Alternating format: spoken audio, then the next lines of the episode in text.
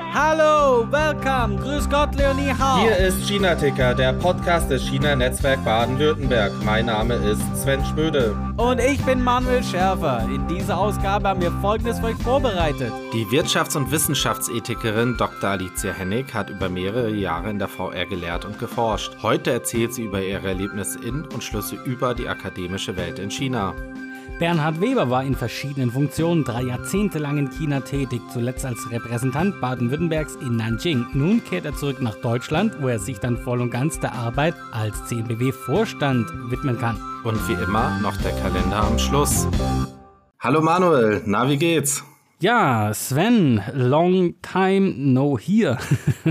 äh. Ja, wir sind, wir sind ja ein wenig in eine äh, nicht geplante Sommerpause gerutscht, wir beiden. Ja, jetzt sind ja gerade alle möglichen Podcasts in Sommerpause, wie ich dann immer höre in den Ankündigungen. ähm, wir sind nicht solche Typen. So sind wir einfach nicht. Ähm, wir schwätzen nicht blöd rum, wir machen es einfach. und, die ist jetzt vorbei. Hiermit offiziell die Sommerpause. Genau. Vielleicht für die Zuhörer so ein bisschen, äh, worauf können wir es denn schieben, Manuel? Verfügbarkeit von Gesprächspartnern, unsere eigene Zeit. Ja, eher ersteres zumindest. Äh, alle immer ganz begeistert, ähm, mit uns zu labern, aber immer sehr gern dann nach dem Urlaub und der endet irgendwie kategorisch generell erst irgendwie so gegen Mitte August, habe ich das Gefühl. Ja, so ist die Lage hier gerade. Äh, Deutschland ist in, am Schwitzen und in den Sommerferien, beziehungsweise am Anstehen am Flughafen. Ja, ich, ich dachte auch, wahrscheinlich fliegt ihr jetzt alle nach Griechenland und irgendwie ans Schwarze Meer, um ein bisschen abzukühlen, ja? Ja, genau, wenn, wenn man einen Flieger bekommt. Also es ist nach wie vor hier ein Reisechaos und ähm, Flugtickets sind rar, äh, Flüge werden abgesagt und man soll bitte nochmal Stunden früher am Flughafen sein. Ja, und mit dem Autofahren, so wie Generationen von äh, äh Immigrantenfamilien, äh, kann man sich natürlich inzwischen auch kaum noch leisten. Genau, und äh, das, das trotz äh, Christian Lindners Tankrabatt. Ah, ja, Christian Lindner und die Autos, das ist ja auch gerade zur Zeit so ein Thema, habe ich mitbekommen. Ja, äh, durch die Blume gesprochen. ja, äh, frisch vermählt der Gute und gleich in den Skandal verwickelt. Und das in der, äh, ich sag mal, herausfordernden wirtschaftlichen Situation. Aber ähm, da habt ihr ja auch ein paar Sachen gerade in China am Laufen. Ähm, ja. Worauf sprichst du jetzt an? Ähm, ja, Banken und Immobilien. Zwei spannende Themen, was die Wirtschaft angeht, oder? Gut, wir wollen ja eine kleine äh, Zusammenfassung des letzten Monats liefern. Äh, Banken, ja, Banken ist äh, ein irre Thema. In Zhengzhou, Henan-Provinz, äh, gab es ein paar äh, lokale Banken, also kleinere äh, lokale Banken und da ist einiges vorgefallen. Und dazu hat man Anekdoten, die sind peu à peu so rausgekommen und keiner konnte sich einen Reim drauf machen, aber jeder für sich ist einfach eine Blüte. Herrlich. Äh, ein, praktisch, jeder für sich ist ein Drehbuch wert. was ist denn dein persönlicher Favorit, was da rausgekommen ist? Hm, der persönliche Favorit, dazu muss ich allerdings ganz kurz den Hintergrund, also irgendwann im April haben äh, Leute versucht, übers Online-Banking mal ihren Kontostand, länger mal wieder zu, ähm, zu checken, was man halt macht, hin und wieder mal. Und dann hieß es äh, plötzlich, ja, äh, die Seite sei nicht abrufbar oder irgend sowas oder äh, Wartung, äh, System-Update. Und das ging dann wohl einige Tage, das Update, und dann äh, werden Leute ein bisschen äh, stutzig und denken, mh, jetzt werde ich ein bisschen nervös. Und die haben sich dann eben aufgemacht zu den Banken und wollten einfach ihr Geld abheben. Und als mehr Leute natürlich, was man allgemein so als Bankrun nennt, dann sind deren Health Codes plötzlich rot geworden, sodass sie nicht mehr aus dem Haus durften. Und ja, das ist eben nicht nur ein oder zwei Leuten passiert, sondern ganz vielen, die auch alle zu denselben Banken wollten. Und ja, dann hat man eins und eins zusammengezählt.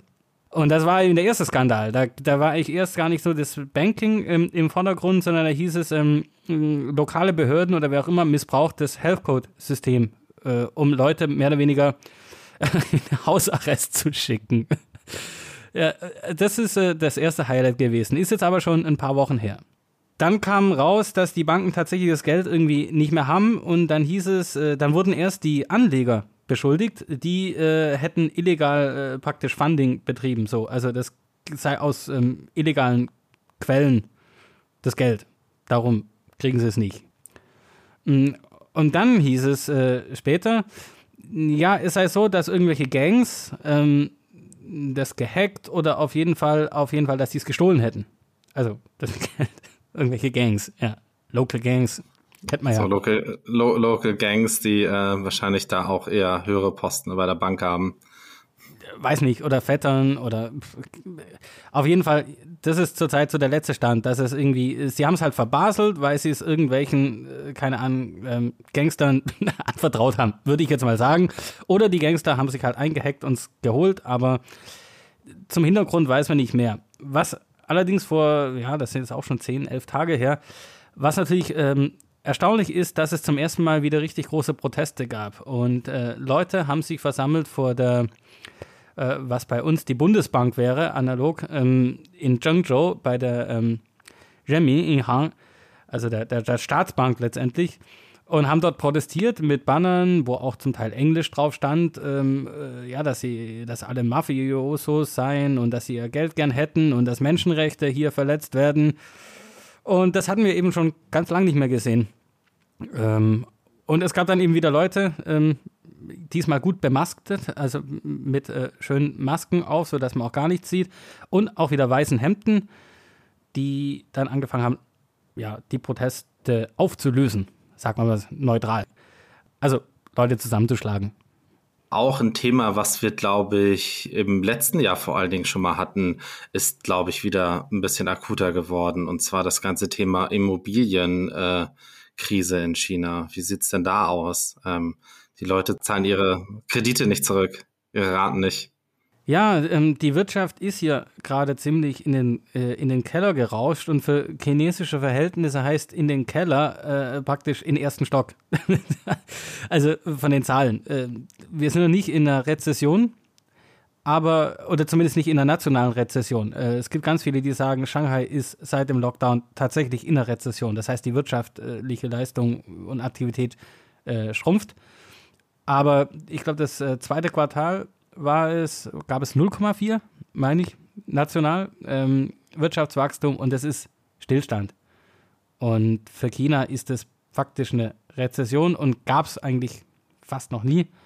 Ich glaube, das letzte Mal eben gerade zu Beginn der Corona-Krise, äh, wo ja das ganze Land von einem auf den anderen Tag fast in Lockdown gesetzt wurde. Aber das war dann ganz schnell wieder rum. Und das hier wird längerfristig. Und das hat dazu geführt, dass auch der Bausektor, der ohnehin angeschlagen war, ähm, jetzt ziemlich im Keller ist. Und dass eben Häuser, also dass es Bauruinen gibt. Ne? Einfach klassische Bauruinenprojekte werden momentan nicht weitergebaut, weil entweder die Firmen pleite sind oder Subunternehmer schon lange nicht bezahlt wurden und die dann nicht weitermachen. Und das führt natürlich dazu, dass die Leute einfach ihre Raten für noch nicht übergebene Wohnungen natürlich nicht weiterzahlen, wenn sie sich das erlauben können. Äh, Im Sinne von, wenn sie na, praktisch nichts zu verlieren haben. Ja, ich meine, wenn nichts weitergebaut wird und äh, alles steht, äh, dann ist vielleicht gar nicht so dumm, äh, nicht weiter zu zahlen. Also it's complicated. Ich glaube, das kann man hier auch zur wirtschaftlichen Lage sagen. Ähm, das ist, äh, ich glaube, die Prognosen für das BIP in Deutschland sind auch mal richtig nach hinten gestutzt worden und auch fürs nächste Jahr sieht es wohl nicht gerade gut aus oder noch schlechter sind die Prognosen von unter einem Prozent fürs ganze Jahr. Also ich glaube 0,8 sind die neuesten Prognosen für 2023. Also das ist natürlich auch äh, ich, ich, ich glaube, das Wort war herausfordernd, was gefallen ist. Und ja, der Hauptgrund ist dafür die äh, verschärfte Energiekrise hier in Europa, Deutschland. Und ja, das ist auch spannend, wie es weitergeht. Und es wird ja in den Medien gerade gesagt, oder viele bekommen gerade Post, dass äh, die Gaspreise einfach mal sich verdreifachen. Ich glaube, in, in dem Sinne, äh, und ich sage das jetzt mit sehr viel Vorsicht, aber in dem Sinne ist äh, das chinesische System natürlich den westlichen Demokratien haushoch überlegen. Äh, weil hier diese ganzen Auswirkungen, vor allem auf, äh, auf die, wie heißt das immer so schön, äh, so die Commodities, die Dinge des täglichen äh, Bedarfs, wie zum Beispiel Benzin, äh, Gas äh, wird ja in China auch sehr, sehr viel gebraucht. Jeder kocht hier mit Gas ähm, oder Strom und so weiter. Das ist alles in staatlicher Hand, das ist staatlich geregelt. Da kann man erstmal eine ganz lange Zeit praktisch Tankrabatte äh, geben. Ähm, um die Benzinpreise sind hier gestiegen. Also in den, äh, in den letzten, ja, ich würde sagen, zwei, zwei plus Monaten von, wir mal, Normalbenzin, irgendwas um die knapp sieben Yuan der Liter, zumindest bei uns hier, auf über neun. Und jetzt sind sie wieder ein bisschen gesunken. Also es gibt auch Anpassungen, aber wir sprechen hier von ganz anderen Dimensionen. Und Strom und so weiter wird äh, äh, preislich jetzt überhaupt nicht angehoben. Für die Privathaushalte. Das heißt, die ganze Inflationsdiskussion findet in China nicht statt. Ähm, ich glaube, die offizielle ist 2,2 Prozent oder irgend sowas. Also es spüren die Leute nicht. Was die Leute spüren, ist, wenn sie arbeitslos werden. Aber das ist noch nicht so offensichtlich in der Statistik dann gleich ähm, verrechnet, sage ich mal. Ja, also da auch wieder liebe Grüße an Christian Lindner oder wie. Also ich meine, was jetzt die Staatsfirmen angeht, äh, wer weiß, ob es bei uns nicht nächstes Jahr auch so aussieht. Also die, ähm, ja, ich meine, Energie ist ja auch in Europa jetzt kein freier Markt, sondern das ist ja auch ein, also Öl und so weiter, ein Kartell. Und wie es bei uns gerade aussieht, ist, dass wir neue Gesetze erlassen haben oder Gesetze erlassen wurden oder beschlossen wurden, um halt äh, ja Energieunternehmen zu retten, zu stützen, wenn die jetzt in Probleme geraten. Und da haben auch schon einige Milliardenkredite jetzt bekommen. Ähm, die deutsche Gazprom-Tochter wird, glaube ich, mittlerweile auch verstaatlicht. Also bei uns bewegt sich ja dann auch in die Richtung. Ähm, es ist natürlich so ein bisschen als, äh, ich sag mal, einfacher Konsument, äh, wie ich es dann bin, denkt man sich so, ja, die haben jetzt halt ein paar Jahre Milliardengewinne gescheffelt und jetzt, wenn es nicht läuft, werden sie gerettet ja, da muss man wahrscheinlich auch mal genauer hingucken, ob da wirklich äh, nicht ein bisschen mehr Staat guttun würde in solchen kritischen Infrastrukturbereichen. Kommen wir mal auf noch zwei lustige Themen, weil uns die Zeit davon rennt. Du darfst dir jetzt äh, aussuchen, über welches du lieber sprechen möchtest. Erstens über Nancy Pelosi, das ist die Mehrheitsführerin im US-Kongress, die, äh, nachdem sie das letzte Mal wegen Corona verhindert wurde, jetzt sich fest vorgenommen hat, äh, in Kürze nach Taiwan zu jetten mit einem Militärjet, wie das so irgendwie üblich ist. Und da gibt es ganz scharfe Reaktionen von Seiten der chinesischen Politik, die da sagen, na, na, na, na, na, das ist doch äh, One China Principle und so, was, was will die da? Oder das andere ist, äh, du sagst mir, ob ähm, das Lied, was bei euch sehr populär ist und Laila heißt, ob das im, mit dem Hinweis auf Sexismus irgendwo nicht spielen zu lassen, äh, Zensur ist, wie wir sie eigentlich nur in China kennen. Nancy oder Laila, das ist natürlich ne, eine ah, harte Wahl jetzt. Wo nee, ist Niveau ähm, am Ende unseres Gesprächs? genau. Nee, also ich, ich denke mal, das mit Nancy Pelosi lässt sich ja relativ ähm, schnell besprechen. Also es ist einerseits der hochrangigste Besuch auf Taiwan eines US-Regierungsvertreters oder einer US-Politikerin ähm, seit 25 Jahren, wenn ich das richtig im Kopf habe. Und ich glaube, vor allen Dingen ist es jetzt so, ähm, ja auch ein bisschen hochgeschwappt, weil die Reaktionen viel schärfer ausfielen aus China als bei den letzten Malen. Ähm, und ich glaube, sie hat auch sowas gesagt, wie, dass sie, dass es irgendwie Sorgen gibt, dass irgendwie ihr Flugzeug abgeschossen wird. Da weiß ich jetzt nicht, wie ernst das war. Ja, also ich glaube, es wird vermutet, dass China eine No-Fly-Zone über Taiwan ausrufen könnte. Ähm, ja, gucken wir mal. Das, das wäre also, allerdings tatsächlich ein äh, äh, noch nie dagewesener Schritt? Ja, ich weiß nicht. Also nach der Ukraine, äh, nach dem Ukraine-Krieg sollte man nicht mehr sagen, das wird nie passieren. Ne? Also ich äh, hoffe, dass da irgendwie die äh, klugen Köpfe gewinnen in dem Ganzen und äh, vielleicht miteinander mal geredet wird wieder. Apropos kluge Köpfe. Leider. Eine, geil, geile, nein, nein, eine geniale Überleitung für unsere kurze Vorschau, was denn heute so Sache ist. Erzähl mal was von deinem klugen Kopf. Genau, ich habe mit Bernhard Weber, dem äh, noch Repräsentanten von Baden-Württemberg in China gesprochen. Ähm, Bernhard ist ja auch erster stellvertretender Vorsitzender hier im CNBW und er verlässt nach äh, 30 Jahren China das Land und zieht zurück nach Deutschland. Das war natürlich ein guter Anlass, um mal mit ihm über äh, seine Zeit in China und seine Erfahrungen zu sprechen. Also eine Vorschau, eine Vorschau auf seine Biografie ist das. Genau, ein Sneak Peek auf seine Autobiografie. Herrlich, herrlich. Ja, ich hatte mich mit, äh, habe mich mit Alicia Henning, Dr. Alicia Henning unterhalten. Die ähm, hat in China lange Zeit gelehrt an verschiedenen Hochschulen und hat da einige Sachen berichtet, ähm, was über Vorfälle, äh, was ungut ist, wie sie dort zum Teil schlecht behandelt wurde und auch andere von ihren Kollegen. Sie ist zudem Wirtschaftsethikerin, hat also zurzeit auch einiges dahingehend zu berichten. Und das war auch ein äh, spannendes Gespräch. Wir hören jetzt auf zu labern. Wir gehen jetzt mal rein ins Programm. Ja. Dr. Alicia Hennig ist Wirtschafts- und Wissenschaftsethikerin mit langjähriger China-Erfahrung. Sie hat gelehrt und geforscht am Harbin Institute of Technology in Shenzhen, an der Southeast University Nanjing, der Jiaotong-Universität Shanghai und ist nun am Internationalen Hochschulinstitut Zittau, das zur Uni Dresden gehört. Und außerdem leitet sie noch den Arbeitskreis Deutsch-Chinesische Zusammenarbeit beim CBW, aber das nur nebenbei. Liebe Alicia, willkommen zurück im China-Ticker. Ja, vielen Dank für die Einladung. Alicia, du hast ja einen beträchtlichen Teil deiner Karriere bisher an chinesischen Hochschulen verbracht und zwar ja an wirklich landesweit sehr renommierten Institutionen. Was war der Lehrauftrag und Forschungsinhalt an den verschiedenen Standorten? Naja, wie das natürlich so ein bisschen bei China ist, ähm, ich habe mich natürlich beim Harbin Institut jetzt nicht direkt beworben. Ähm, ich hatte ja noch Kontakte aus Deutschland hier, äh, ein Doktorand des äh, Professors, für den ich hier in Deutschland an der Frankfurt School of Finance and Management gearbeitet hatte. Und äh, der hatte dann, wie die Chinesen eben sind, pragmatisch mal meinen Lebenslauf weitergeleitet ans HIT in Shenzhen. Die, ähm, der Campus war ja recht neu, die waren damals auch am Expandieren noch. Und äh, ja, dann äh, haben die mich eingeladen. Ich habe dann mein, es lief äh, chaotisch, aber es lief auch irgendwie gut. Und dann habe ich meine erste Position dort im Arts and Humanities Department bekommen. Äh, ist ja quasi eine, eine, technische Uni, aber auch dort gibt es natürlich ähm, Sozial- und Geisteswissenschaften.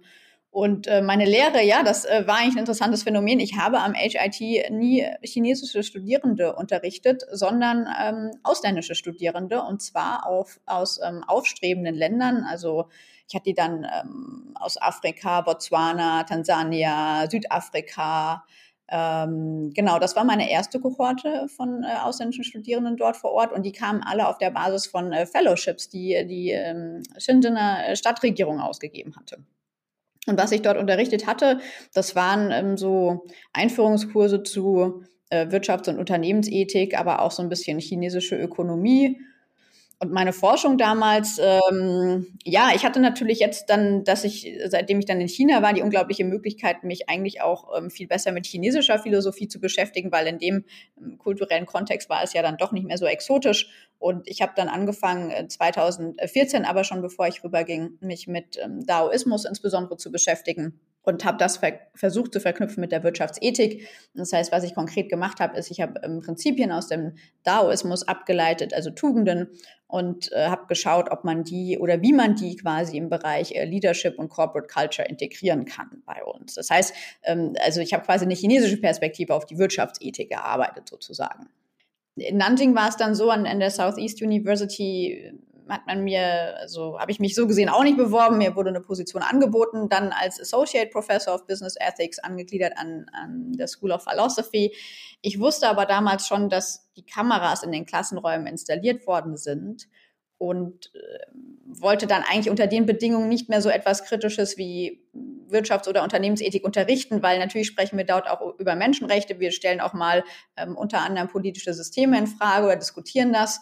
Und äh, da hatte ich eigentlich schon Bedenken, solche Kurse zu unterrichten. Ja, und habe dann ähm, in Nanjing nur noch eine reine ähm, Forschungsposition gehabt und habe dann die Forschung, äh, von der ich ja eben erzählt hatte, also Daoismus in der Wirtschaftsethik sozusagen, fortgesetzt.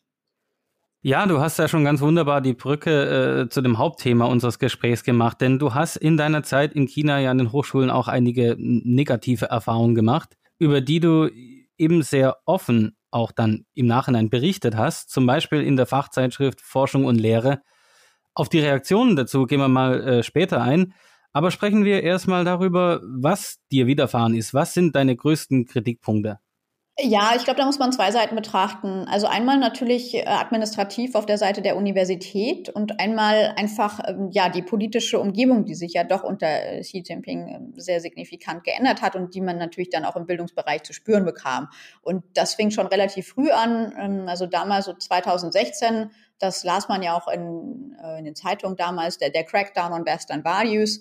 Der hat sich bei mir insofern bemerkbar gemacht, als dass ich ein Lehrbuch, was ich aus den USA geordert habe, weil in, in China bekommt man keine Lehrbücher. Ja, das ist es ist sehr schwierig, äh, sich Lehrbücher, also die, die wir nach westlichem Standard gewohnt sind und die wir vielleicht auch brauchen für die Studierenden ähm, als Input, die in China zu bekommen, ist unmöglich. Das heißt, wenn man in China ist und nicht gerade rüberreist und sich den Koffer voll packen kann, dann muss man die ja eben im Ausland bestellen. Und äh, ja, dann wurden die eben äh, konfisziert äh, vom chinesischen Zoll und wurden auch erstmal nicht freigegeben. Und dann habe ich der Uni das erzählt, die hat dann auch nochmal einen Versuch gestartet. Letzten Endes musste ich mir, glaube ich, die Seiten dann ähm, als, als Kopien digital zuschicken lassen. Ja. Das war das Erste. Ähm, das Zweite waren natürlich dann, wie gesagt, äh, die Kameras. Ähm, das dritte war zum Beispiel, dass von der Administration am HIT äh, verlangt wurde, dass wir eine Vereinbarung unterschreiben, in der drin steht, dass wir im Ausland nicht über die One China, über das One China Principle reden und auch nicht über Taiwan. Das fanden wir auch sehr, sehr irritierend und wir wussten erstmal nicht so genau, wie wir damit umgehen sollten. Mm, das sind halt mehr so, ne, die, die, also der politische Kontext des Ganzen. Aber man erlebt natürlich auch äh, sehr verstörende Sachen dort, wie zum Beispiel damals noch am HIT, da hatte mm, eine Kollegin von mir, also wir waren auf demselben Level, Assistant Professor, hat ihren Unterricht verlegt und hat aber nur ihren Studierenden Bescheid gegeben, aber nicht der, der Administration. Und dann kam das irgendwie raus und dann bekamen wir am nächsten Tag alle eine SMS aufs Handy, die besagte, ja, wir müssen uns morgen alle treffen, weil Assistant Professor XY, also ihr Name wurde genannt, einen schwerwiegenden Fehler begangen hat. Und das, also das war, wir sind dann alle dahin und dachten uns, die wird jetzt bestimmt verbal gekreuzigt. Ja? Und äh, das war extrem, also ja, extrem irritierend. Oder auch, ähm, dann, dann gibt es Evaluationen, ähm, die auch sehr ad hoc angekündigt werden, auf die muss man sich vorbereiten. Der Ablauf ist chaotisch und danach werden dann die Ergebnisse öffentlich an so ein Pinbrett äh, gehängt, ja, wo dann jeder sieht, oh ja, der eine ist durchgekommen, der andere ist durchgefallen. Also sowas gäbe es ja bei uns zum Beispiel auch nicht. Ne? Und ähm, also das waren so die, die Erlebnisse dort, administrativ wie eben auch äh, vom politischen Kontext her.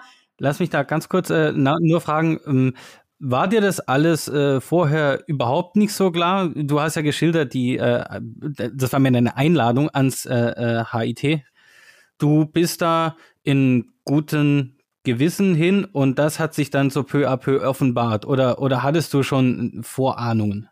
Ja, ich glaube, was bei mir eben der Fall war, ich bin ja schon seit 2005 nach China gekommen. Also 2005, 6, 7, 8, 9 habe ich ja meine Auslandspraktika in China gemacht während des Studiums. Und äh, 2010 und 2012 war ich dann nur noch mal zum Reisen im Land. Und ich habe halt als erstes in China die Business Community kennengelernt und habe dann aufgrund dessen auch äh, sehr, also einige Dinge an an China sehr schätzen gelernt, wie zum Beispiel den, der, der Pragmatismus, ne? ähm, dass man immer eine Lösung findet. Chinesen finden immer irgendwie eine Lösung, äh, eine Flexibilität. Ähm, und allein das war schon so inspirierend, weil es so ganz anders war als in Deutschland. Und das war natürlich mein China-Bild. Und mit diesem China-Bild bin ich an die Uni gegangen. Ich habe eine Weile gebraucht und es ist mir auch sehr schwer gefallen. Ich hatte keine gute Zeit. Es hat mich sehr belastet damals zu verstehen, dass all das, was ich an China liebe, all das, was ich in, in, in der Wirtschaftswelt kennengelernt habe, an der Uni nicht existiert. Also das war für mich ein Kulturschock innerhalb Chinas, den ich dort an der Uni erlebt habe. Und das erklärt natürlich auch, ähm, warum ich vielleicht damals, als ich an die Uni gegangen bin, eine gewisse Naivität hatte in der Hinsicht, dass ich mir nicht vorstellen konnte, dass wenn ich jetzt für die chinesische Bürokratie in dem Sinne arbeite, also einfach an einer chinesischen Uni, dass dann das, was ich über China bereits wusste, überhaupt nicht mehr zutrifft. Ja, also das heißt, ich kam halt schon mit ganz anderen Grundannahmen an die Uni und deswegen war natürlich dann das, was ich ähm, dann dort mitbekam, administrativ natürlich schon irgendwie ein wenig schockierend und natürlich dann darüber hinaus noch der politische Kontext, der, sage ich mal, die Schlinge immer weiter zuzog. Ja, das war also quasi eine Folge von zwei Faktoren dann, ja. In Nanjing ist das halt dann einfach eskaliert, muss ich sagen. Also ich habe ja gedacht, ähm, die Uni wäre dann irgendwie noch besser organisiert, was sie nicht war. Letzten Endes war der Vertrag noch intransparenter. Man hat mich auch über den Vertrag diskriminiert als Ausländerin. Ähm, dazu muss ich leider doch ein kurzes Beispiel nennen, sonst wird es nicht ganz klar. Ähm, wenn man dort an chinesischen Universitäten als Ausländer arbeitet, dann hat man standardchinesische Verträge. Äh, viele, also Ausländer können aber manche Bestandteile dieser Verträge nicht erfüllen, ähm, beispielsweise weil wir ähm, Funding akquirieren sollen, also Drittmittel, ähm, und wir aber auf uns, aufgrund unserer ähm, ausländischen Staatsbürgerschaften nicht in diesen Prozessen partizipieren können, können wir diesen Bestandteil nicht erfüllen. So, das war der Uni auch klar, die hat das abgeklärt und dann hat sie gesagt, ja gut, wenn du jetzt äh, keine Drittmittel bekommst, dann musst du jetzt doppelt so viel publizieren. Und ich hatte ja nur noch einen Forschungsvertrag. Und ein Drittel meines Gehalts war an das Publikationsziel geknüpft, was damit unerreichbar war. Das heißt, ich habe de facto während meiner Zeit in Nanjing ein Drittel meines Gehalts nicht gesehen ähm, und es gab auch keine Nachverhandlung mehr des Vertrags. Also da wurde alles rigoros abgeblockt. Ja, das war die eine Sache. Die zweite Sache war, dass sie mir am Ende Geld geschuldet haben für Konferenzen, obwohl ich dafür ein Budget habe und äh, dass sie mich rausgeworfen haben und mir mein letztes Gehalt nicht mehr gezahlt haben und bis heute meinen, ich müsste doch persönlich zurück nach China kommen, um die Kündigung abzuholen. Also da ist, da ist eine de facto Schikane abgelaufen, ja, was ich über das HIT nicht sagen kann. Ja, da ist administrativ sind die Sachen eigentlich äh, gut gelaufen, bis auf einige irritierende Beispiele. Die Schilderungen von dir und deinem Co-Autor, der anonym bleiben wollte, äh, sind in erster Linie persönliche Erfahrungen oder Anekdoten. Ähm, siehst du die Gefahr, dass hiermit irgendwie eine unfaire Generalisierung vorgenommen wird? Dein Artikel hat ja sehr heftige Reaktionen hervorgerufen, besonders in Kolleginnenkreisen. Ja, also ich meine, natürlich kann man das jetzt nicht generalisieren. Also äh, insbesondere das, was ich ähm, in Nanjing erlebt habe, das war natürlich schon es war einfach eklatant. Und da will ich einfach mal hoffen, dass man das nicht generalisieren kann. Äh, nichtsdestotrotz äh, weiß ich ja auch aus, ne, das wissen wir aus der Forschung, also mein, mein Co-Autor und ich wissen das aus seiner Forschung. Er hat ja sehr viele Interviews mit ähm, uns Kollegen, Wissenschaftskollegen geführt in China, ähm, dass es uns, dass es vielen von uns nicht wirklich prickeln geht an diesen Universitäten. Ne? Da herrscht eben auch ein Ausbeutungscharakter, da herrscht immer das Thema Intransparenz und auch nicht immer 100 Prozent Verlässlichkeit, was die Verträge anbelangt, was jetzt ehrlich gesagt in einem Land wie China auch keine Überraschung ist. Ich glaube, der Artikel hat deswegen auch so heftige Reaktionen hervorgerufen, weil der dann doch den Nagel auf den Kopf getroffen hat und viele Leute sich dann so heftig dagegen gewehrt haben, weil sie doch wussten, da ist ein Funken, also mindestens ein Funken Wahrheit dran, aber diesen Funken wollen sie nicht sehen. Also, ne, den, den hat man eben lieber verdrängt, weil ich meine, wenn man sich die Realität in China manchmal so vorstellt, ist, man ist auf diesen Job angewiesen, man hat in Deutschland keine Position in Aussicht. Das ist die einzige, ähm, sag ich mal, Geldquelle, die man hat. Und natürlich möchte man sich dann auch aus Selbstschutzgründen nicht so intensiv mit seinen Problemen vor Ort befassen, weil das macht einen fix und fertig. Ich habe ja in China auch Verdrängungsmechanismen gelernt, um mit meinem Leben dort klarzukommen. Ähm, insofern wundert mich das nicht, dass ähm, diverse Leute gesagt haben, ja, das, das stimmt auch einfach nicht oder das sehen wir einfach ganz anders. Ähm, ich glaube, da sollte jeder vielleicht auch mal ehrlich zu sich selbst sein. Und ähm, ich sag's mal so, ich kann damit leben, wenn Leute sagen, ja, das ist jetzt ein Einzelfall und du bist auch da jetzt besonders schlecht weggekommen, das würde ich auch so unterschreiben. Das heißt aber nicht, äh, dass es äh, der Wissenschaftscommunity der ausländischen in, in China grundlegend sehr gut geht. Und das ist etwas, was mich stört. Also ähm, die Aussage hat nach wie vor Legitimität. Ja, wenn man denn ehrlich zu sich wäre, das ist natürlich die Grundvoraussetzung. Und ähm, diese Ehrlichkeit muss man sich leisten können, weil, wie man ja auch an dem Artikel sieht, ähm, kommt sie auch mit persönlichen Beleidigungen und das muss man aushalten können. Ja. Und die persönlichen Beleidigungen, die fand ich natürlich ziemlich fehl am Platz. Die waren in meinen Augen unnötig. Aber das muss man natürlich dann, das ist Kollateralschaden. Ja, das muss man dann mit einstecken. Ja, da sind die Eliten manchmal äh, ganz gnadenlos, auch in der Wortwahl dann. Äh, naja. In jüngerer Zeit mehren sich äh, die Stimmen, die jetzt ganz generell überhaupt Wissenschaftskooperationen mit Hochschulen und Instituten der Volksrepublik in Frage oder zumindest auf den Prüfstand stellen wollen. Äh, es gibt ja auch immer wieder Fälle von WissenschaftlerInnen mit Verbindung zur VR, die beschuldigt werden, ja, Forschungsergebnisse und könnte sagen, Dienstgeheimnisse unbotmäßiger verwertet zu haben. Jetzt mal ganz vorsichtig ausgedrückt. Äh, muss man auch hier bei aller gebotener Wachsamkeit nicht aufpassen, Menschen einer bestimmten Nationalität unter Generalverdacht zu stellen? Ja, das ist natürlich eine grundsätzliche Problematik. Also ich bin ja auch Teil des deutschen Diskurses zum Thema Wissenschaftskooperation mit China, bin da ja auch immer von diversen ähm, Institutionen eingeladen, was weiß ich, oder in Gesprächen mit dem BMBF, mit HRK und so weiter. Ich kam jetzt erst von einem äh, wichtigen Symposium zurück, wo diverse Leute versammelt waren. In Deutschland herrscht ein hoher Grad an Bewusstsein gegenüber den Risiken mit der VR China ähm, wissenschaftlich zu kooperieren. Und das Generalverdachtsthema ist, ist ein Problem und das können wir eigentlich nur lösen, indem wir klare Strukturen schaffen. Ja, dass es dann eben nicht mehr auf eine individuelle Diskriminierung hinauslaufen kann, sondern dass, dass man ein, einfach ein, ein verlässliches Regelwerk schafft. Und ich denke, das ist unsere Aufgabe hier. Ähm, und dann muss man natürlich auch immer gucken, ähm, auf individueller Ebene kann sich das natürlich sowieso noch mal ganz anders ausspielen. Ja, und das ist natürlich auch mal die Gefahr, wenn jetzt irgendwelche Regelwerke von oben kommen, äh, dass dann natürlich sämtliche auch Individualfälle, die aber anders gelagert sein könnten, dann über einen Kamm geschert werden. Und ich glaube, da muss man aufpassen, aber da hatte ich auch das Gefühl, dass das BMBF da auch sehr sensitiv ist. Ähm, nicht, also nicht umsonst hatten wir jetzt ja dieses Symposium am Wochenende, wo auch Wissenschaftler gesprochen haben aus der Sinologie, aus äh, den Technikwissenschaften und so weiter. Aber sowas wird kommen, ja, ähm, leider. Und ja, jetzt, äh, ich, ich denke, da darf man auch zwei Sachen nicht verwechseln. Die VR China ist eine Herausforderung, weil es ein autokratischer Einparteienstaat ist und deswegen ähm, doch auch irgendwie anders behandelt werden muss als äh, Wissenschaftskooperation mit anderen Ländern, ähm, weil eben die Partei über allem steht. Die Partei steht über ähm, den Universitäten, über, den, über der Forschung und über, auch über den Forschenden. Ähm, das heißt letzten Endes, selbst wenn ich als ähm, persönlicher, also als individueller Forscher in der VR China vielleicht noch so die Sachen machen kann, die ich machen kann, weil das, weil mir von oben zwar schon ziemlich viel diktiert wird, aber ich vielleicht noch gewisse Freiräume habe, ähm, kann sich die Partei meine Forschung immer zunutze machen. Ne? Und das ist ja auch das, was dann in dieser diese Gefahr umschlägt von dem ähm, Military-Civilian Complex.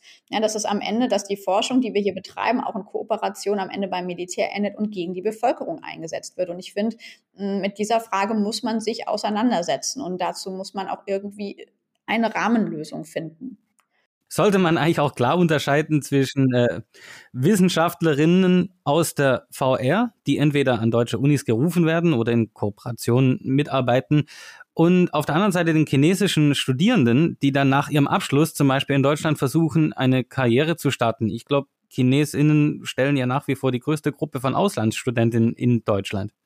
Richtig, ich glaube, soweit ich das jetzt richtig erinnere, sind es über 40.000 ähm, Studierende. Ähm, ja, beides ist halt einfach, ähm, beides ist leider gleichermaßen problematisch. Ne? Aber wie gesagt, man muss natürlich auch immer gucken, in welchem Feld, also in welchem Fachbereich findet die Kooperation schon alleine statt. Ja, das mag sich in der Germanistik ganz anders ausspielen als in äh, Technik, in Ingenieurswissenschaften. Ja. Ähm, dann ist es zum Beispiel dort in diesem Bereich Grundlagenforschung. Ja, oder auch nicht. Ja, Grundlagenforschung, da ist es ähm, erstmal schwer, so wie wir das auch am, auf dem Symposium gehört haben, solche Sachen direkt äh, in etwas ähm, ja, zu entwickeln, was direkt anwendbar beispielsweise ist, ja. Ähm, also wie, ich denke, die Unterscheidung in Fachbereiche äh, macht da einfach extrem großen Sinn und dann müsste man immer gucken, wie sich das dort verhält. Ähm, nichtsdestotrotz ist es eben auch so, dass ich auch von Leuten mitbekommen habe, dass ähm, chinesische Wissenschaftler, die hier vor Ort angestellt sind, auch keinen großen Hehl teilweise aus ihrem Nationalismus machen oder aus ihrem Patriotismus.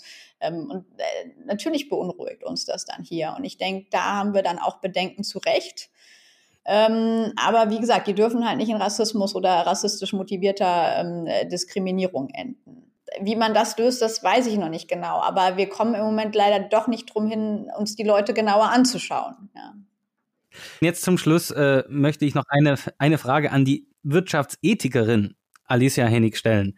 Äh, und zwar eine Frage, die mich seit einiger Zeit jetzt beschäftigt und besonders seit den letzten Enthüllungen zur Situation in äh, Xinjiang, den dazugehörigen politischen Diskussionen und so weiter es gibt zurzeit ja wirklich sehr viele verschiedene wirtschaftsethische Dilemmata, in denen wir uns befinden und die werden uns täglich aufs Brot geschmiert sozusagen. Ein konkretes Beispiel und zwar mit der Bitte um, um Lösung. Etwa 80 Prozent aller Solarzellen weltweit kommen aus China und äh, 50 Prozent des Siliziums kommt aus Xinjiang. Uns ist äh, klar, dass wir beim Ausbau der erneuerbaren Energien jetzt enorm Gas geben müssen, wegen des Gases. Was ist jetzt wichtiger? Menschenrechte oder Klimawandel? Ja, das ist in der Tat eine herausfordernde Frage. Ähm, ich glaube, dazu muss man sich den größeren Kontext nochmal angucken. In Deutschland hat man ja auch, ähm, ja, durch das äh, chinesische Dumping der, der ganzen Solargeschichten hat man ja auch hier die äh, eigentlich Solarindustrie nicht mehr aufrechterhalten, was natürlich schon ein hausgemachtes Problem ist, sag ich mal. Da hätte man in Deutschland damals schon ganz anders agieren müssen. Dann hätte man hier vielleicht auch nochmal. Das ist aber vergossene Milch. Das ist das Problem. Da, da können wir, kommen wir nicht weiter. Dasselbe habe ich gestern im Spiegel gelesen über die äh, heimische Maskenproduktion. Und das ist noch nicht so lang her.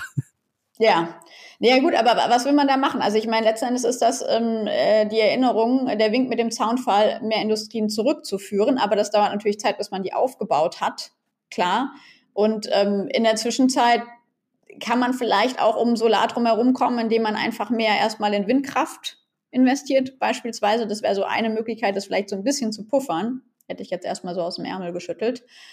Und äh, ja, gut, Wasserenergie wäre vielleicht noch eine Möglichkeit. Also, ne, ich meine, dass das Spektrum der erneuerbaren Energien ist ja nicht auf Solar reduziert. Ne? Da müsste man einfach in der Hinsicht kreativer werden und zu gucken, was kann man jetzt gerade so zumindest aktivieren, dass man ähm, weniger braucht aus China. Und dann, ich sag's mal so, spätestens ab 2023 greift dann sowieso das Lieferkettengesetz. Ähm, da muss dann einfach sichergestellt werden, dass da eh nichts mehr herkommt. Also da läuft die Uhr dann auch einfach mal ab Ende des Jahres.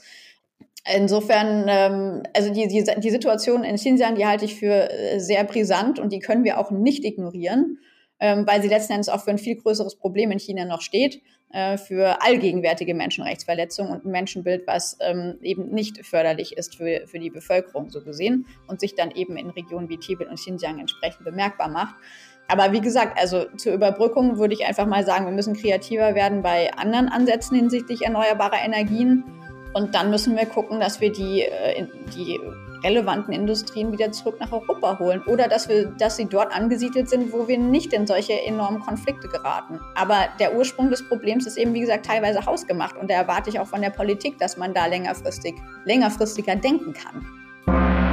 Heute darf ich Bernhard Weber begrüßen. Bernhard ist seit gut vier Jahren Geschäftsführer von Baden-Württemberg International in Nanjing und Repräsentant des Landes Baden-Württemberg in China und erster stellvertretender Vorsitzender des CNBW. Hallo Bernhard. Ja, hallo und wie geht's Gut, äh, sehr warm hier und äh, im Gegensatz zu dir haben wir hier keine Klimaanlage. Nach gut 30 Jahren in China geht's ja für dich zurück. Bist du auf Klimawandel in Deutschland ohne Klimageräte schon vorbereitet? Na, ich hoffe es wohl. Also ich habe zumindest die erste Hälfte meiner Zeit in China auch relativ unklimatisiert verbracht. Also von daher weiß ich, was auf mich zukommt. Und ich habe mein Haus in Deutschland zwar nicht mit Klimaanlage, aber gut isoliert gebaut. Ich hoffe, dass das dann die paar heißen Tage, die auf uns zukommen, dann auch so übersteht. Okay, also bestens vorbereitet, wie man es von dir erkennt. Ähm, ja, wir sprechen ja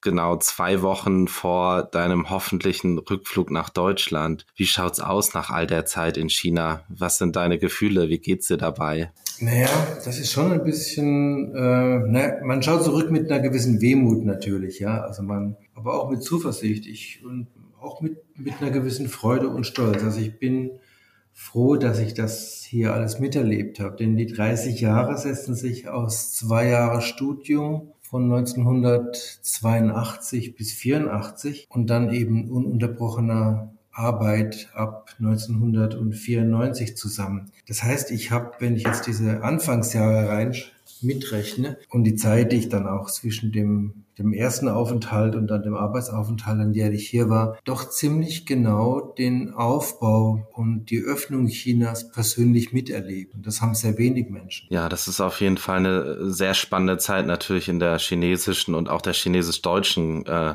Kooperationsgeschichte und du warst live dabei. Vielleicht kannst du ja mal so ein paar Eindrücke schildern, wie sich das auch über die Zeit verändert hat. Na gut, fangen wir in den 80er Jahren an. Nicht? Ich bin also relativ nicht ganz unbeleckt hierher gekommen. Ich hatte schon zwei Jahre Sinologiestudium auf dem Buckel, als ich 82 hier aufgestoßen bin. Aber damals war das halt ein, ein sehr, sehr, sehr armes und rückständiges Land. Ja. Und äh, also man kann sich das so vorstellen, der durchschnittliche Lebensraum in Shanghai, der Wohnraum war ungefähr eineinhalb Quadratmeter pro Person. Das kann man sich heute gar nicht mehr vorstellen. Nee.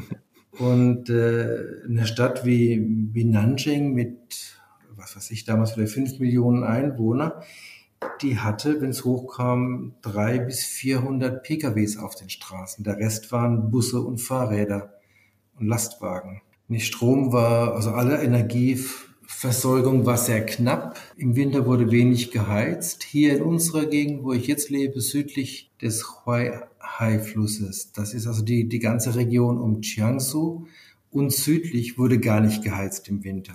obwohl es ja auch relativ kalt. Und Klimaanlage gab es nicht. Also die Leute haben im Hochsommer in den ganz heißen Städten oft ihre Betten auf die Straßen getragen oder auf, auf Matten dann geschlafen. Ähm, das hat sich schon sehr verändert, ja. Und der Lebensstandard war halt sehr, sehr gering, ja. Alles war, die wichtigsten Lebensmittel, die wichtigsten Dinge des Lebens waren rationiert für die Leute, die in den Städten wohnten. Auf dem Land musste man sich irgendwie so durchschlagen. Ja, das mit, das mit der Matte auf dem Balkon hatte ich eigentlich gestern Abend vor, aber dann hat es hier gewittert. Das ist aber ein guter Trick, ja, weil dann hat ein bisschen Wind, ein bisschen gerade im Balkon mal Glück hat, ne, der Wind dann auch unten durchzieht. Das ist natürlich, was du schilderst, heutzutage für viele ähm, schwer vorstellbar. Aber was man dabei natürlich bedenken muss, das sind ja Zeiträume, ähm, die hast du miterlebt in deinem Arbeitsleben und aber natürlich auch viele Chinesen, die jetzt in deinem Alter und auch jünger etwas und älter sind, haben das natürlich auch miterlebt und das prägt natürlich auch ihre Einstellung oftmals nach wie vor.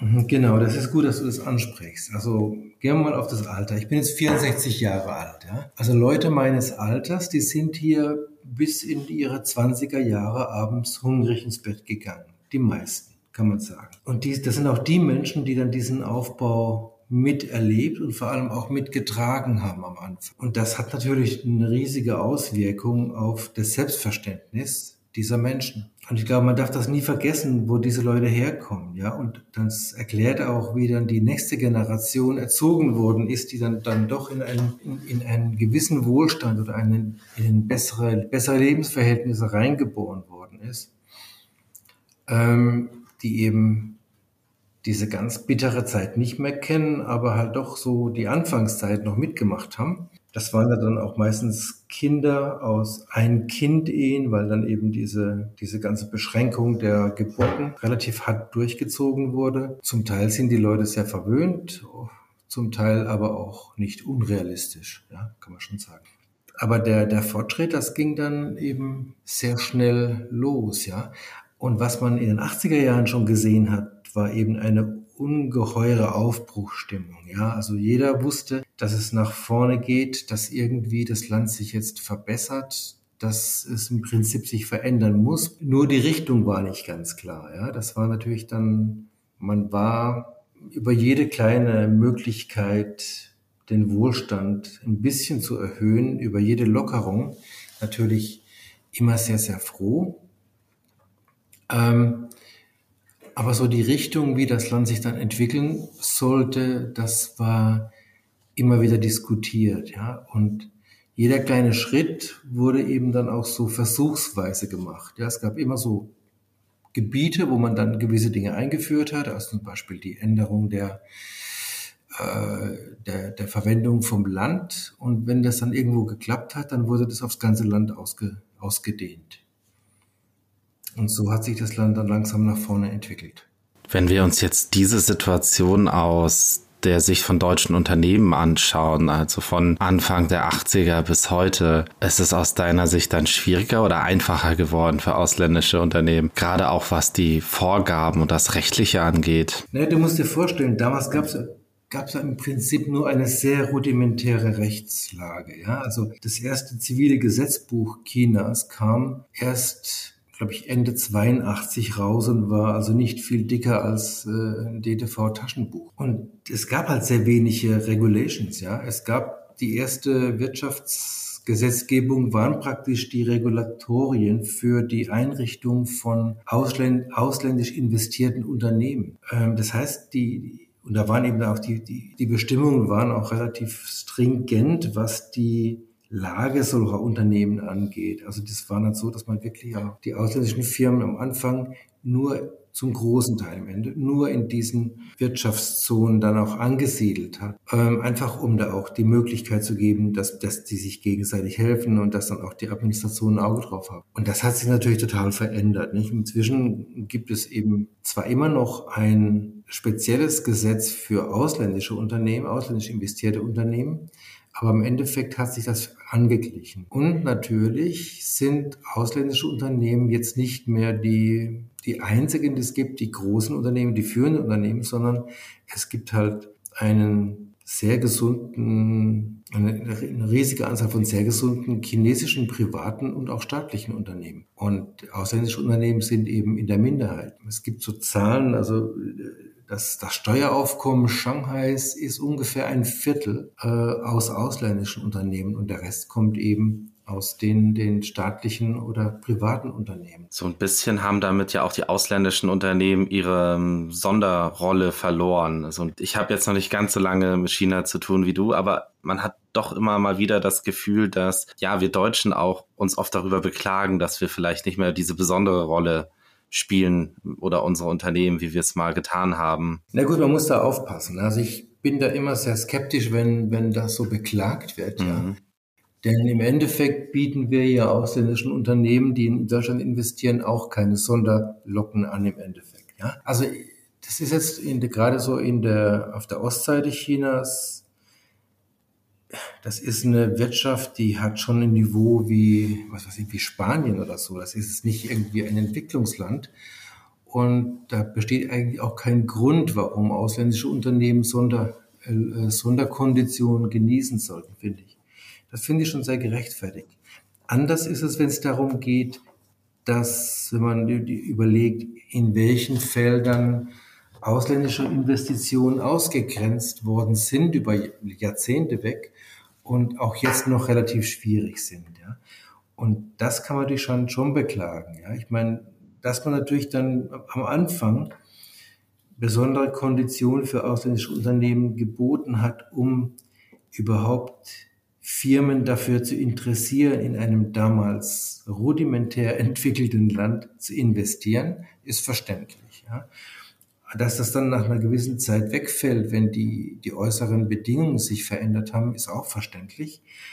Was nicht mehr verständlich ist, ist eben, wenn es nach, dass es nach wie vor Restriktionen gibt, ähm, sowohl also niedergeschriebene als auch eben stillschweigende, ja, wenn man eben immer wieder erfährt, dass es Rundschreiben von Behörden gibt, die in gewissen Bereichen dann vorschreiben, dass man sich dann doch bei lokalen Firmen äh, ein, erstmal orientieren soll, zum Beispiel wenn es Krankenhäuser, wenn die medizinische Geräte kaufen, ja.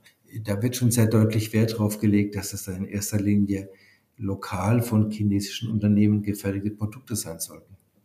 Und das soll es nicht sein, ja, wenn auf der gleichen Seite dann eben in Europa chinesische Unternehmen auftreten können und keinerlei Widerstand.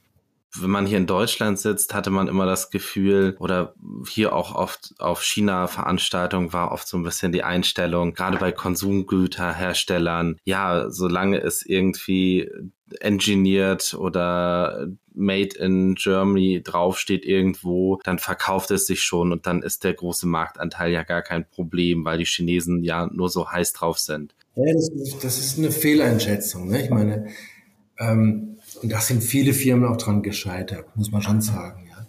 Ja. Ähm, es ging schon los bei der Auswahl, wo man was aufbaut, ja, wie man dann auch den Markt angeht und ob man auch die Fähigkeit hat, einen Markt aktiv mitzugestalten. Da war schon ein gewisses Risiko drin. Und also wir hatten auch die Weisheit nicht mit Löffeln gefressen, sondern haben uns da auch vorsichtig vorgetastet kann man schon sagen. Haben auch Fehler gemacht natürlich und auch Lehrgeld bezahlt. Aber es war eine, eine aufreibende und aufregende Arbeit. Und ich denke mal, unser Erfolgsrezept damals war eben, dass wir sehr viel diskutiert hatten mit unserem chinesischen Team und uns sehr darauf eingelassen haben, eben auch auf den lokalen Markt so einzugehen, wie er ist zuerst, ja, und dann aber auch mitzugestalten.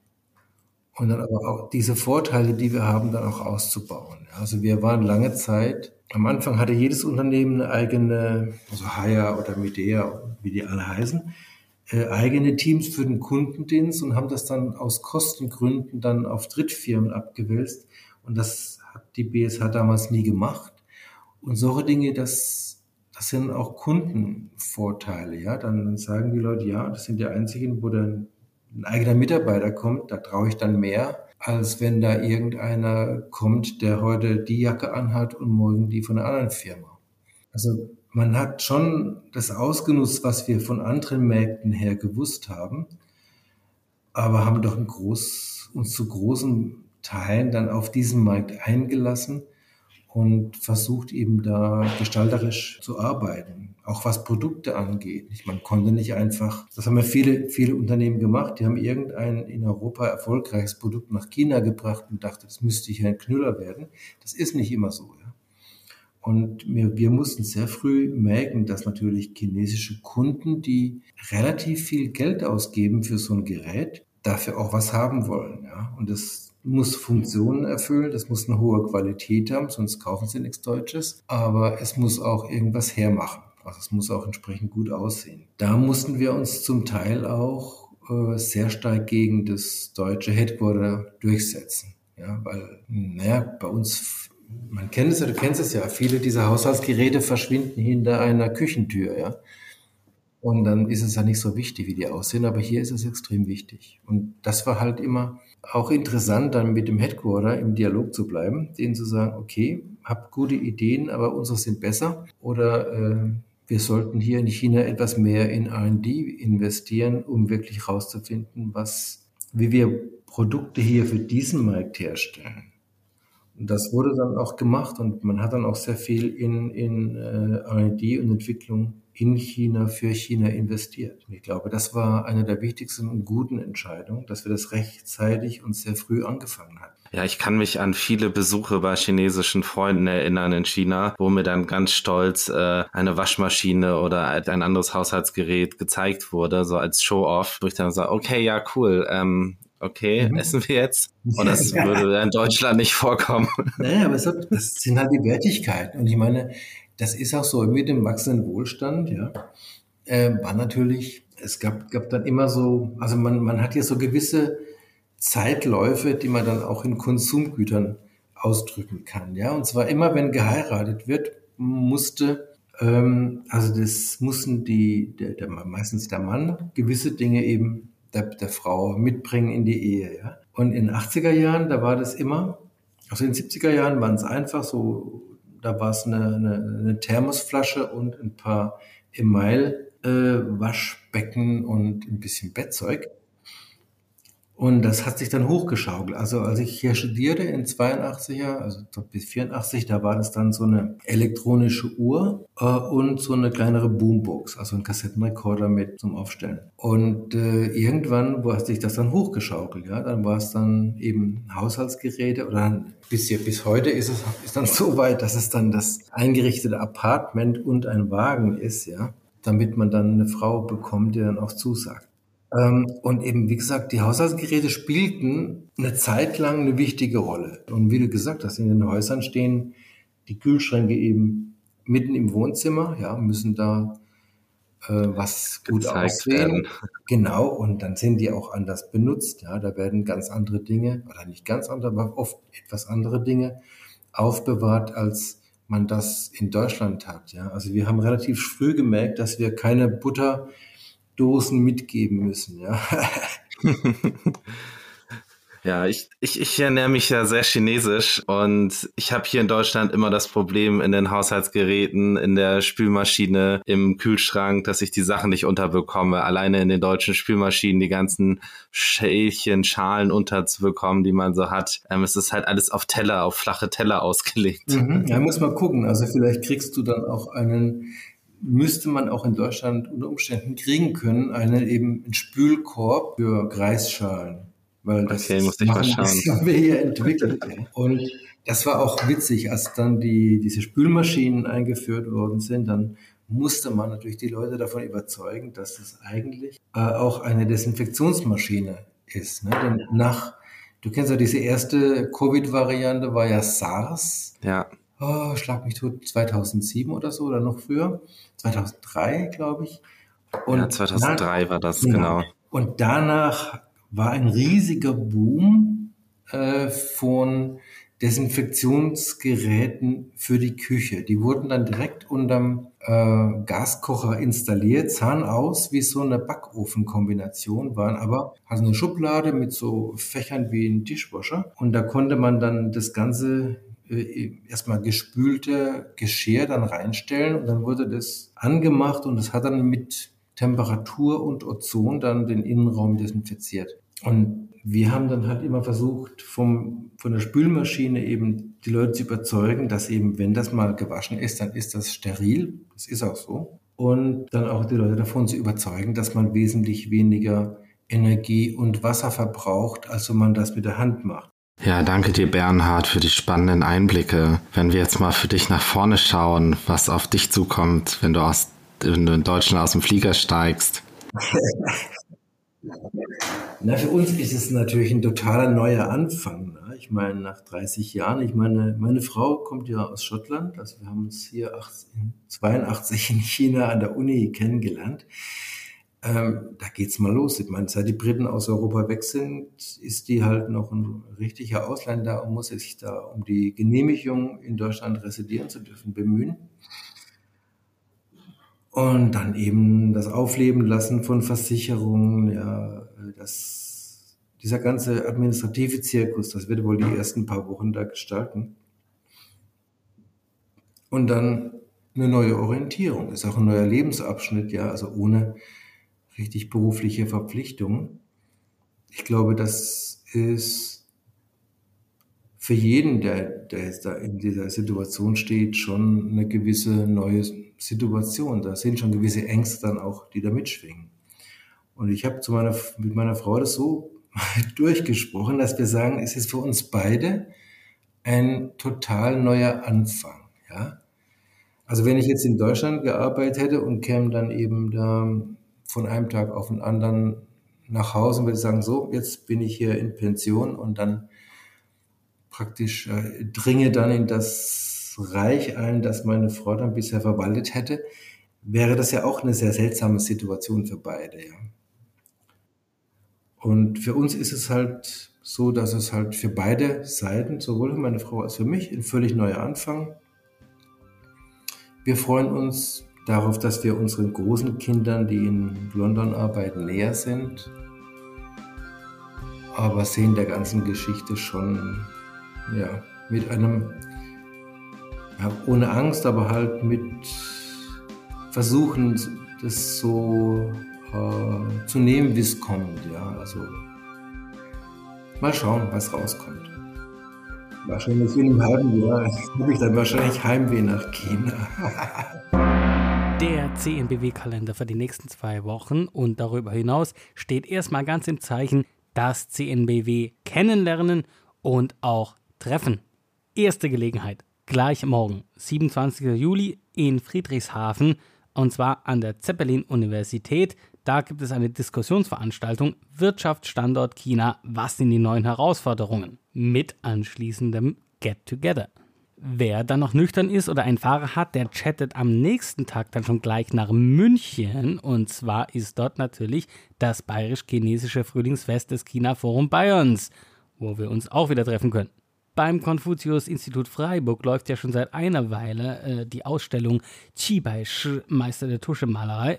Und am 4. August kann man dort das CNBW zu einem Umtrunk treffen. Jaha! Und dann schließlich am 12. August nochmal eine Gelegenheit, uns zu treffen. Und zwar bei Storymaker in deren neuen Büro bei Kaffee und Kuchen. Das Ganze über den Dächern in Berlin. Nur noch mal kurz zurück zum 1. August. Da veranstaltet die Landeszentrale für politische Bildung Baden-Württemberg den Webtalk China, Ukraine, Russland in neuer Realität agieren statt reagieren. Hochkarätig besetzt und offen für alle, die sich dafür interessieren. Kommen wir nun zu Freunden und Verwandten des CNBW. Da wäre die Schillerstadt Marbach. Seit dem 24. Juni ist dort eine Ausstellung im Rathaus zu sehen, und zwar Kunstwerke aus Tongling. Das ist eine Stadt in Anhui und das ist die Partnerstadt von Marbach. Die läuft noch bis zum 14. September 2022 während der regulären Rathausöffnungszeiten. Dann sehr interessant, die Konrad-Adenauer-Stiftung veranstaltet im Kloster Schöntal, das ist an der A81, einen Workshop. Und zwar mit dem Thema Wortgefechte, asiatische Kampfkunst und Rhetorik vom 29. bis 31.07. für alle, die ihre Wortgewandtheit entwickeln wollen. ab dem 1. August veranstaltet das Konfuzius-Institut Freiburg einen fünftägigen Chinesisch-Schnupperkurs, also fünf Vormittage, Grundstufe 1, Modul 1, da gibt es einen CNBW-Rabatt abzustauben. Am 10. August haben wir dann schließlich noch die AHK-Region Stuttgart mit dem 49. Jahrestreffen Zoll und Wirtschaft. Hinter diesem so unscheinbaren und unspektakulären Titel befindet sich eine kostenlose Veranstaltung, wo es viele Updates gibt zu Themen wie Exportkontrolle, die ganzen Sanktions- und Embargo-Maßnahmen, was man da beachten muss. Also für alle, die was mit Handel zu tun haben, bestimmt interessant. Tja, Manuel, da haben wir fast die Punktlandung mit der Stunde geschafft. Bis zum nächsten Mal. Absolut. Deutsche Präzision. Ciao.